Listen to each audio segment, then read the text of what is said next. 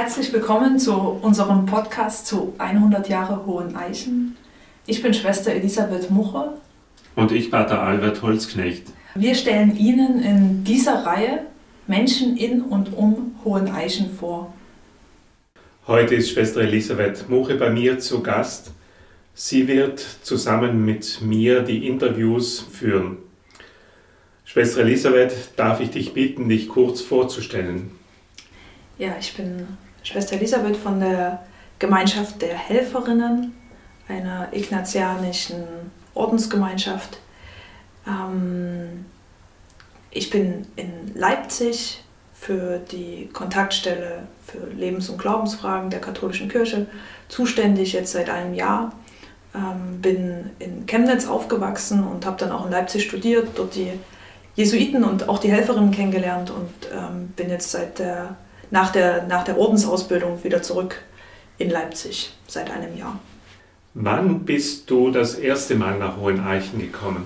Ich muss zugeben, ich bin ja hier im Bistum aufgewachsen, bin aber tatsächlich vor einem Jahr das erste Mal hier in Hoheneichen gewesen. Und was war so dein erster Eindruck, als du nach Hoheneichen gekommen bist? Naja, ich hatte viel davon gehört, von Mitschwestern, von, von Bekannten, die hier Exerzitien gemacht haben. Und hatte da, glaube ich, wie schon so Bilder in meinem Kopf entwickelt. Und die sind natürlich immer anders, wenn man dann vor Ort ist.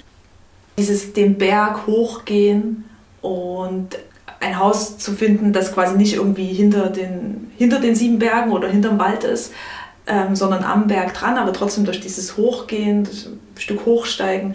Ich finde, das gibt schon so ein Gefühl von, da, da, ist, da öffnet sich was anderes, da ist irgendwie ein, ein anderer Ort. Du hast selber schon öfters Exerzitien gemacht in deinem Leben. Wie würdest du Menschen, die jetzt noch keine Exerzitienerfahrung haben, Exerzitien erklären? Es ist ein Wagnis, glaube ich. Als ich die großen Exerzitien im Noviziat gemacht habe, da haben wir über von einer, also es sind 30 Tage im Schweigen, ähm, von einer Atlantiküberquerung gesprochen, die man wagt. Und ich glaube, das ist tatsächlich auch ein Bild für mich, dass jede Gebetszeit in sich und Exerzitien im Besonderen ich mich auf eine Fahrt begebe und wohin komme, wo ich am Anfang nicht wissen kann, wohin. Und das ist tatsächlich jetzt auch so, wenn ich so an die letzten Exerzitien denke, eine, eine starke Erfahrung, dass, dass äh, etwas in mir in Bewegung kommt, was ich nicht vorhersehen kann und auch nicht 100% kontrollieren. Und dass dabei Gott bei mir ist und sich zeigt auf ganz verschiedene Weise und, und so ein, ja, auch so die Sehnsucht Gottes mir da drin etwas zu sagen und zu zeigen. Nun, Hoheneichen ist ja in erster Linie ein Exerzitienhaus. Du hast gesagt, dass du ungefähr vor einem Jahr zum ersten Mal nach Hoheneichen gekommen bist. Hast du einen Lieblingsort hier in Hoheneichen und wenn ja, was ist ein Lieblingsort hier in Hoheneichen? Ich mag die Kapelle sehr gern und komme da gut zur Ruhe. Aber ich glaube, so der Ort oder zwei prägnante Orte, die ich irgendwie auch verbinde, ist zum einen der, der Friedhof unten am Eingang von Hoheneichen, den ich irgendwie sehr gern mag. Und dann bin ich öfter, wenn ich, wenn ich hier war, äh, Richtung Pillnitz den, den, den Waldweg lang gegangen und da gibt es dann ein Tal, durch das man durchgeht, das an sich sehr schön ist und da sind dann auch so, so Bänke, auf denen steht, auf einer steht Heimat und auf einer anderen Wanderrast drauf. Und dieser Weg ist irgendwie sehr schön und äh, irgendwie finde ich die Bänke charmant, die da stehen. Also von manchen wird Hoheneichen ja als ein guter Ort bezeichnet für das Allerbeste. Ignatius hatte mal gesagt, Exerzitien seien das Allerbeste. Was sind deiner Meinung nach gute Voraussetzungen, die man hier in Hoheneichen findet, um Exerzitien machen zu können?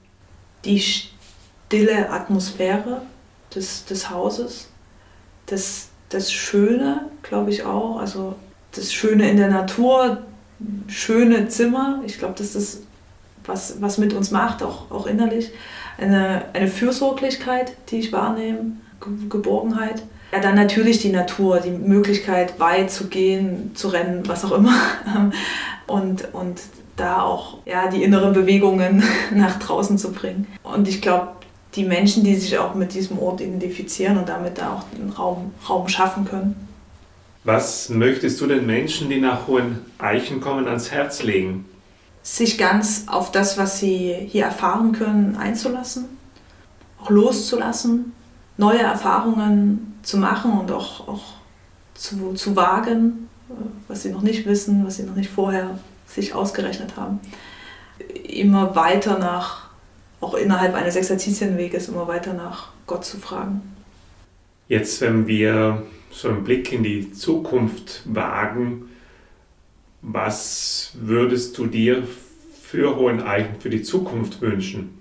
Ich bin 30 Jahre alt, das habe ich nicht verraten am Anfang. Und ich glaube, ich wünsche mir für Hoheneichen, von Hoheneichen, auch natürlich auch weitergefasst, aber jetzt sind, sind wir hier vor Ort, dass immer wieder Menschen angesprochen werden, die auf der Suche sind. Ich nehme das sehr stark wahr in, ähm, im Bekanntenkreis in meinem Alter, dass es nochmal eine ganz andere Art von Suche ist, dass auch ja, vieles vieles immer wieder in, in Frage steht, beruflich, Partnerschaft, im, im Glauben. Und dass es da ja, eine Weite von, von, von Angeboten und Einladungen gibt, diese, diese Fragen und die Fragen auch vielleicht ja, von meiner Generation ein Stück weit auch in, ja, in die Stille vor Gott, in eine Gemeinschaft, in den Austausch im Glauben bringen zu können.